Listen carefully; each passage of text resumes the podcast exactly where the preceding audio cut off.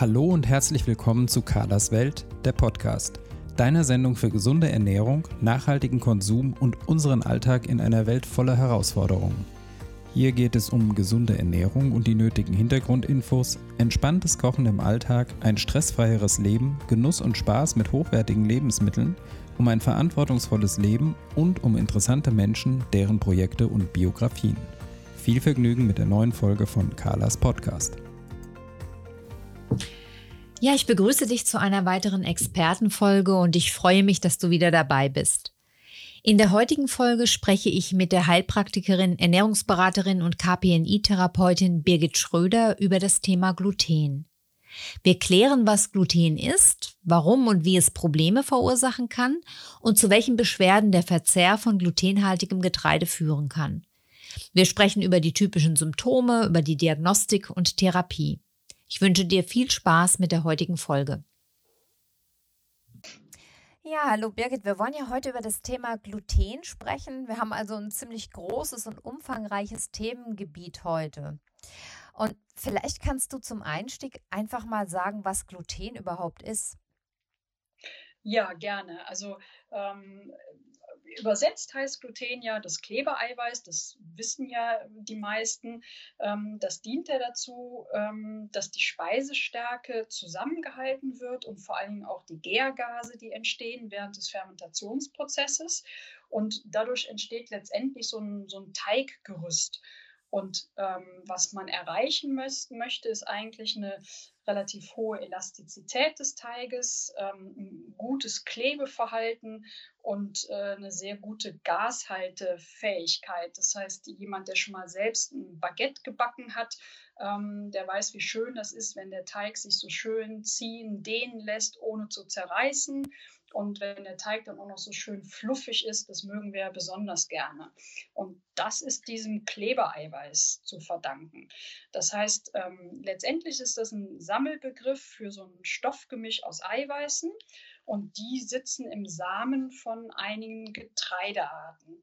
Und ähm, dieses Gluten wenn man jetzt ein bisschen äh, mehr einsteigen möchte, was sind denn diese Eiweiße, dann reden wir letztendlich von dem sogenannten Gliadin und dem Glutenin. Mhm. Und du hast es jetzt fast schon angedeutet, weil du hast gesagt, es ist in vielen Getreiden. Ist es denn, ist denn Gluten in jedem Getreide enthalten? Das ist eine gute Frage. Also Gluten ist tatsächlich nicht in jedem Getreide äh, enthalten, aber wenn man jetzt mal so schaut, was man so gängig isst, dann redet man ja über Weizen, über Roggen, Gerste, Dinkel. Und da muss man leider sagen, ist der Glutengehalt äh, deutlich hoch. Das heißt, das wären alles Getreidearten, die man vermeiden müsste. Ähm, wenn es glutenarm oder frei werden soll, dann müsste es Richtung Urgetreide gehen. Dann reden wir von Amaranth oder Quinoa. Ähm, und dann ist es nicht mehr ganz ein Getreide, käme dann natürlich auch äh, Buchweizen in Frage. Genau, und du hast es ja vorhin auch schon angedeutet. Eigentlich ist es ja auch so, umso mehr Gluten ähm, enthalten ist im äh, Getreide, desto besser ist der Backerfolg. Insofern ist es verwundert es nicht, dass vor allem Weizen und Roggen zum Backen verwendet werden und dieser Weizen eben immer höher mit immer höherem Glutengehalt gezüchtet wird weil man einfach dann ihn einfacher verarbeiten kann. Ja, wenn man so an das Baguette denkt, dann mögen wir ja sowieso sehr gerne das eher fluffige Baguette und mhm. eben dann häufig durch mehr Gluten noch ein bisschen aufgepeppt. Ne? Mhm. Warum kann denn Gluten aber jetzt Probleme verursachen?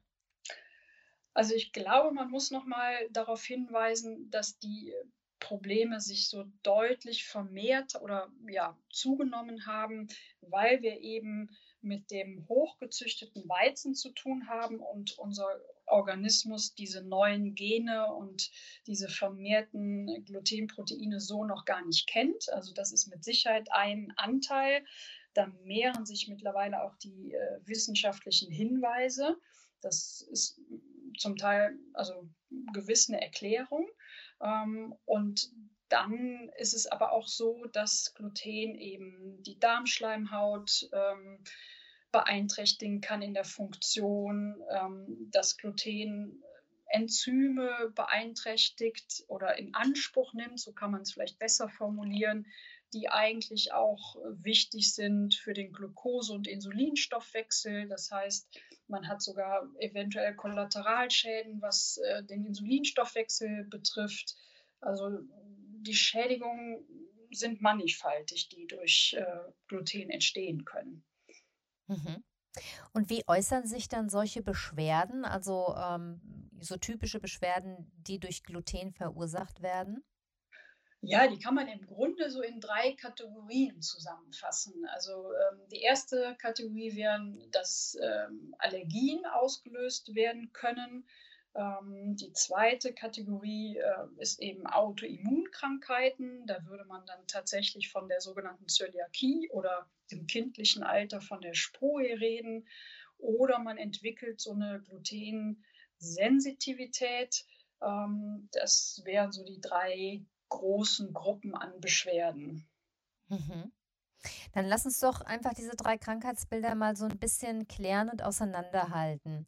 Ähm, was versteht man unter einer allergischen Re Reaktion auf glutenhaltiges Getreide?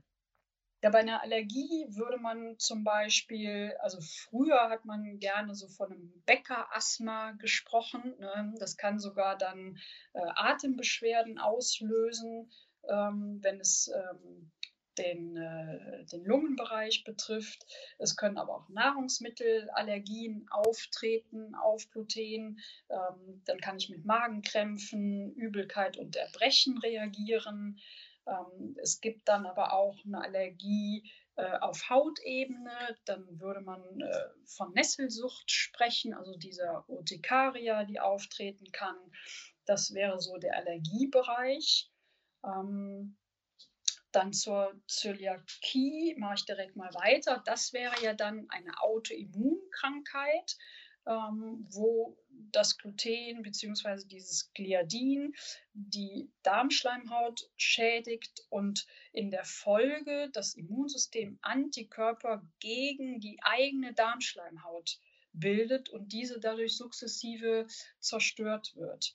Ähm, das wäre die Zöliakie und oder im kindlichen Alter Sprue und bei der Glutensensitivität, diese Empfindlichkeit, da fehlen dann diese Laborparameter wie bei der Autoimmunkrankheit. Das heißt, die Diagnostik ist ähm, nicht ganz so elegant, aber die Patienten haben eben auch Symptome nach Verzehr von Gluten. Das kann der Magen-Darm-Bereich sein, das kann aber auch darüber hinaus gehen. Mhm. Können sich da auch allergieähnliche Symptome einstellen? Da können sich auch allergieähnliche Symptome einstellen, genau. Mhm. Und jetzt hast du im Prinzip schon die Symptome genannt für die Allergie und für die Glutensensitivität. Magst du auch noch mal sagen, welche Symptome bei einer Zöliakie auftreten? Ja, da kann man fast äh, so Prozente angeben. Also es, die meisten Patienten haben bei einer Zöliakie fast 70 Prozent eben auch Bauchschmerzen, Bauchkrämpfe oder Blähungen. Ähm, und dann geht es aber, wenn man die Prozente in, in abnehmender ähm, Zahl sich mal anschaut, dann haben so 40 Prozent sogar äh, Hautexzeme, äh, 35 Prozent äh, bekommen Kopfschmerzen. Ähm, ähnliche Prozentzahl von Patienten sagt, sie hat so ein, auf Englisch so ein Brain Fog, so ein Gehirnnebel und Konzentrationsschwierigkeiten. Das kann aber auch hingehen bis zu Depression, Depression oder depressiven Verstimmungen. Ähm, und bei der Zöliakie ganz wichtig, weil die, die Darmschleimhaut so gestört oder geschädigt wird, kann es eben auch zu ähm, Nährstoff- und Mineralstoffmangel kommen. Das heißt, äh, Patienten mit so einer chronischen Eisenmangelanämie ähm, da kann eben auch eine Zöliakie dahinter stecken. Mhm. Osteoporose kann ein Thema sein, Gelenkbeschwerden. Und wenn man mal ganz weit denkt, ähm, dann können Fehlgeburten ähm, auf eine Zöliakie hinweisen oder ähm, sogenannte Autismus-Spektrum-Störungen. Das heißt, ähm, dass das Gluten im Gehirn sogar zu Dysfunktion führen kann und zu autistischem Verhalten führen kann. Wahnsinn. Ja. Also ziemlich, ziemlich ähm, hartnäckige und ziemlich äh, gravierende Symptome ja eigentlich auch. Ne? Ja, ähm, absolut. Dann wäre es ja vielleicht interessant, darüber zu sprechen, wie die einzelnen Beschwerdebilder diagnostiziert werden. Und vielleicht bleiben wir gerade bei der Zöliakie und fangen damit an. Wie ist da, wie wird das diagnostiziert? Also bei der Zöliakie ähm, handelt es sich ja um eine Autoimmunkrankheit. Das heißt, ähm, dann bildet der Körper ja immer sogenannte Antikörper gegen körpereigenes Gewebe. Und hier würde man spezifische Antikörper bestimmen. Das sind die sogenannten Transglutaminase-Antikörper. Und wenn man die jetzt schon mal in einer erhöhten Zahl äh, nachweisen kann, würde das schon mal einen sehr deutlichen Hinweis geben. Ähm, dann gibt es für so eine, für diese Autoimmunkomponente eine genetische Disposition. Da kann man auch Parameter im Blut bestimmen. Und dann kann man im Grunde, wenn die positiv sind, schon davon ausgehen, dass Zöliakie vorliegt. Ähm, letztendlich macht man dann noch ähm, eine Magen-Darm-Spiegelung, entnimmt eine Biopsie, um dann auch bestimmen zu können, in welchem Grad ist denn die Darmschleimhaut geschädigt. Und da werden sogenannte ähm, Marsch. Ähm, Skalierungen genannt, Marsch 1 bis 3 bis 3c. Und daran kann man dann schon sehen, wie deutlich ist die Darmschleimhaut geschädigt. Mhm. Und wie ist das bei einer Allergie? Wie wird die diagnostiziert? Bei einer Allergie. Ist das dieser typische Pricktest zum Beispiel, den man dann macht? Den könnte man machen, wenn es in Richtung äh, Nesselsucht geht. Genau, ne? dann spricht man ja so von einer Kontakturtikaria. Dann reagiere ich über die Haut. Äh, ansonsten kann man da auch wieder bestimmte Parameter im Blut bestimmen, sogenannte Immunglobuline, die dann auch ansteigen. Ähm, also auch gut nachweisbar übers Labor. Mhm. Und die Sensitivität, die klingt ja schon danach, als ob das ein bisschen schwieriger herauszufinden ist, oder? Genau, das ist schwieriger herauszufinden und das ist ja auch eine, äh, eine jüngere Diagnose, weil man eben auch festgestellt hat, ähm, dass man es mit diesen äh, bisherigen Laborparametern so genau nicht erfassen kann, aber die Patienten definitiv Beschwerden haben, wenn sie Gluten essen. Das heißt von der Diagnostik ähm, deutlich schwieriger und nicht so eindeutig. Es gibt so einen Parameter, den haben wir in den Podcast-Folgen auch schon besprochen. Das wäre dieses Zonulin, ähm, was einen Hinweis gibt, ähm, durch eine Stuhlanalyse nachweisbar. Wenn das jetzt sehr erhöht wäre, oder deutlich erhöht, dann hat man schon einen Hinweis, hm, dass die Glutenverdauung vielleicht nicht so gut funktioniert. Mhm. Und wenn wir jetzt weg von der Diagnose gehen und mal schauen, wie die äh, Therapien aussehen für die einzelnen ähm, Parameter ähm, oder für die einzelnen Beschwerdebilder, was würde man bei einer Allergie machen? Vermutlich das Getreide komplett weglassen, oder? Ja, also äh, ähnlich wie bei der Zöliakie, ne? da ist es ja fast noch äh, äh, rigoroser. Also bei der Zöliakie geht äh, Gluten gar nicht, auch nicht in kleinsten Spuren. Da ist es häufig so, dass die Patienten sofort Symptome entwickeln. Ähnlich wäre es bei der Allergie. Ähm, und selbst ähm, bei der Glutensensitivität geht es Patienten ja deutlich besser, äh, wenn sie Gluten in der Nahrung meiden. Die müssten jetzt nicht so weit gehen, Spuren zu meiden, aber die müssen auf jeden Fall große Glutenquellen aus der Ernährung streichen. Mhm. Und jetzt ist das Gluten ja ähm, so ein bisschen in den letzten Jahren ganz viel durch die Medien gegeistert, ist auch so ein bisschen zum Schreckgespenst generell geworden. Und es gibt deshalb auch Menschen, die sozusagen prophylaktisch Gluten komplett meiden, auch wenn sie keine Beschwerden haben. Ist das denn sinnvoll? Ist es vielleicht sogar grundsätzlich sinnvoll, auf Getreide zu verzichten? Ja, da gehen die Meinungen ja sehr auseinander. Ne? Wenn, wenn ich da jetzt sehr äh, streng drauf schaue, dann müsste man sagen, ja, äh, das macht Sinn, weil es eben sehr viele negative Eigenschaften hat und durchaus krankheitsauslösend sein kann. Das wäre dann das gleiche Thema bei Milchprodukten zum Beispiel oder bei Getreide. Ähm, jetzt sehe ich das nicht ganz so rigoros, sondern ähm, ich denke immer, die Dosis macht das Gift, es sei denn, es liegt wirklich eine Erkrankung vor.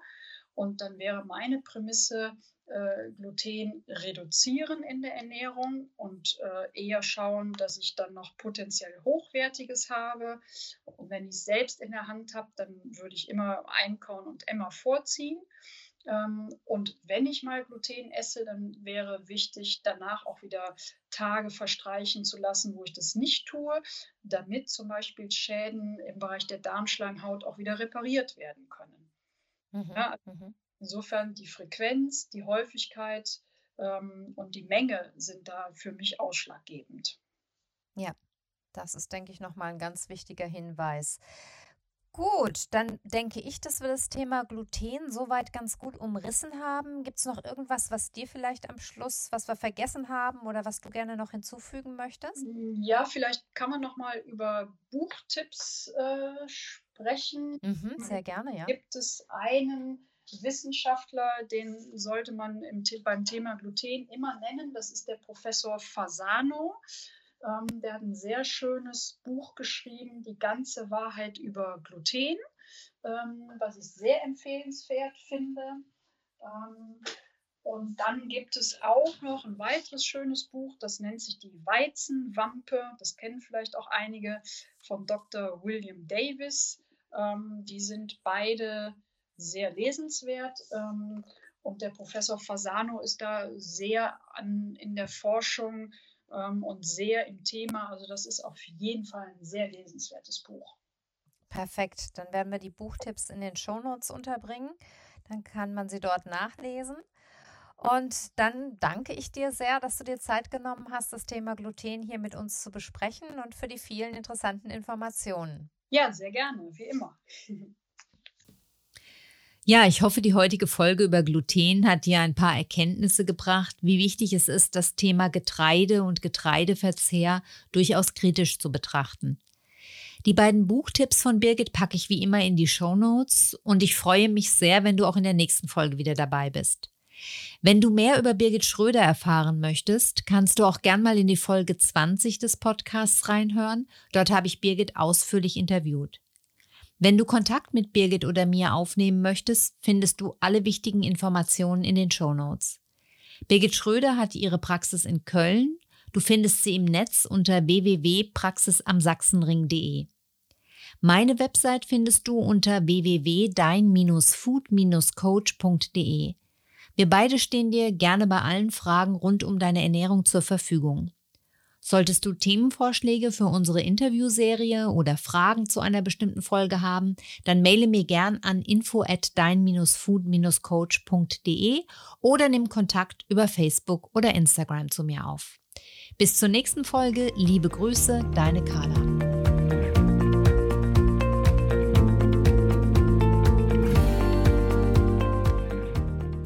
Das war eine neue Folge von Carlas Welt, der Podcast.